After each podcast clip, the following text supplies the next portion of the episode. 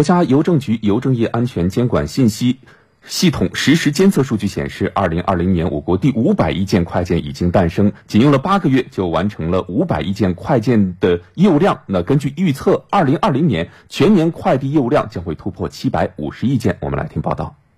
国家邮政局实时监测数据显示，二零二零年中国第五百亿件快件已于九月十号送出，预计全年快递业务量将突破七百五十亿件。今年以来，中国邮政快递业呈现低开高走态势。当前，邮政快递业已基本摆脱疫情影响，日均两亿多件成为常态，日均服务用户近四亿多人次，服务民生作用更加凸显。分析人士指出，数百亿次寄递的背后是网络销售、直播电商等新动能、新业态的复苏与增长。前七个月，实物商品网上零售额占社会消费品零售总额比重为百分之二十五。比上年同期提高五点六个百分点。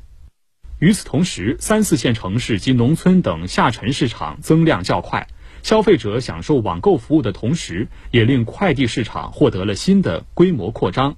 在江苏宿迁，快递服务已实现村村通，村民在线网购和卖货都比以前方便多了。这些地方呢很方便，在我们门口随时随地可以拿到，随时随地都回家里去，就很节约安全。邮政通过汇农项目呢，为我们当地的。村社居民、合作社、家庭农场提供这个线上销售和线下配送的一些服务，解决他们销售难、配送难的问题。近期，多部门再次密集表态，将推动电商进农村、完善商贸流通网络等作为工作重点。源源不断的快递，一端连接生产，一端连接消费，其满血复活将有力推动经济动起来、消费热起来。